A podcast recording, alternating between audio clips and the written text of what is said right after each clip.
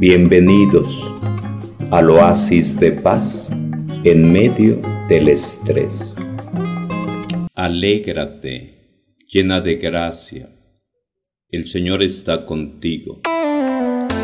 Del Santo Evangelio según San Lucas, capítulo 1, versos del 26 al 38. En aquel tiempo el ángel Gabriel fue enviado por Dios a una ciudad de Galilea llamada Nazaret a una virgen desposada con un varón de la estirpe de David llamado José. La virgen se llamaba María. Entró el ángel a donde ella estaba y le dijo, Alégrate, llena de gracia, el Señor está contigo. Al oír estas palabras, ella se preocupó mucho y se preguntaba qué querría decir semejante saludo. El ángel le dijo, no temas María, porque has hallado gracia ante Dios. Vas a concebir y a dar a luz un hijo y le pondrás por nombre Jesús. Él será grande y será llamado Hijo del Altísimo. El Señor Dios le dará el trono de David su padre, y él reinará sobre la casa de Jacob por los siglos, y su reino no tendrá fin María le dijo entonces al ángel, ¿cómo podrá ser esto, puesto que yo permanezco virgen? El ángel le contestó, el Espíritu Santo descenderá sobre ti, y el poder del Altísimo te cubrirá con su sombra. Por eso el santo que va a nacer de ti será llamado Hijo de Dios. Ahí tienes a tu parienta Isabel que a pesar de su vejez ha concebido un hijo, y ya va en el sexto mes la que llamaban estéril, porque no hay nada imposible para Dios. María contestó, Yo soy la esclava del Señor, cumplas en mí lo que me has dicho.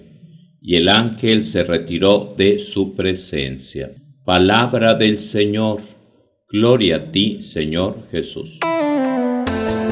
Alégrate, llena de gracia. Es el saludo que recibe una jovencita llamada María. Y ella recibe la visita de un ángel, el ángel Gabriel, mensajero de Dios, que le comunica un proyecto, ser madre de Jesús. Pero Dios no la obliga Dios le pide permiso para ser madre del Salvador. Ella pudo haber dicho sí, pudo decir no. Decide preguntar qué hacer, porque está comprometida con José. Y el ángel le dice, no te preocupes, no habrá varón alguno, sino que será el Espíritu Santo que descienda sobre ti y podrás concebir a un niño. Y le dice el ángel inclusive, tu prima Isabel ya lleva meses de embarazo, porque no hay nada imposible para Dios. En aquel caso, aún incluso con la duda, con la incredulidad de Zacarías, futuro papá de Juan el Bautista, a pesar de todo eso, Dios sigue con su proyecto para preparar el camino de Jesús con el nacimiento de Juan el Bautista.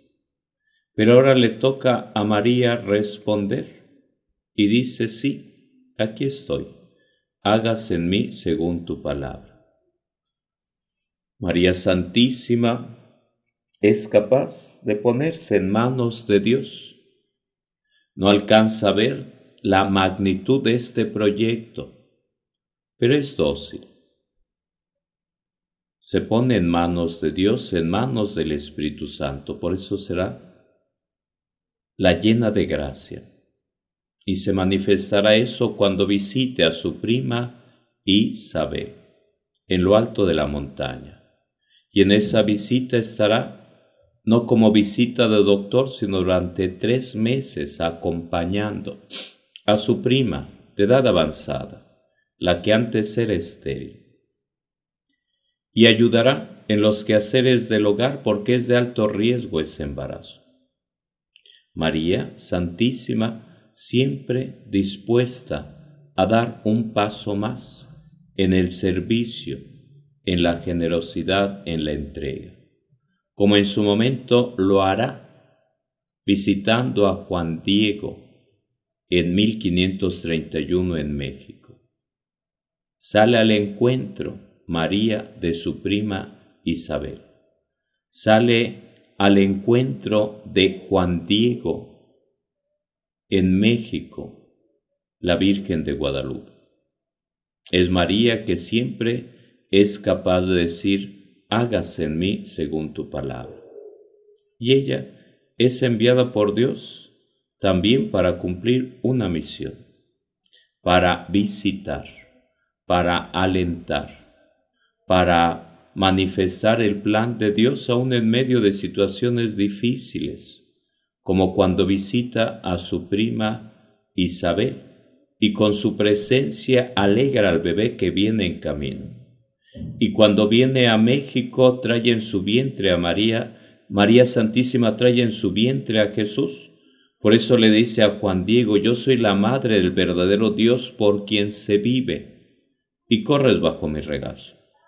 María recibe la visita de un ángel, y María se presenta ante Juan Diego que escucha el canto de los angelitos. María Santísima, sin duda alguna, tiene ese don de alegrar, de transmitir esperanza, de transmitir paz. Así lo sintió en muchos momentos Jesús, cuando en la noche lloraba, cuando tenía hambre, cuando necesitaba ese cobijo de María Santísima. Ella, Madre de Jesús y Madre nuestra, nos invita también a cada uno de nosotros a disponernos para recibir la presencia de Jesús en esta Navidad. Pidamos ayuda al Espíritu Santo, que así como vino sobre María, también venga sobre cada uno de nosotros y nos dé esa paz, nos dé esa fortaleza, nos dé esa unión familiar para poder vivir con fe, con armonía, con amor, esta Navidad ya próxima. Acompañados de María Santísima, acompañados de San José y de los Reyes Magos. Que tengan bonito día. Bienvenidos al oasis de paz en medio del estrés.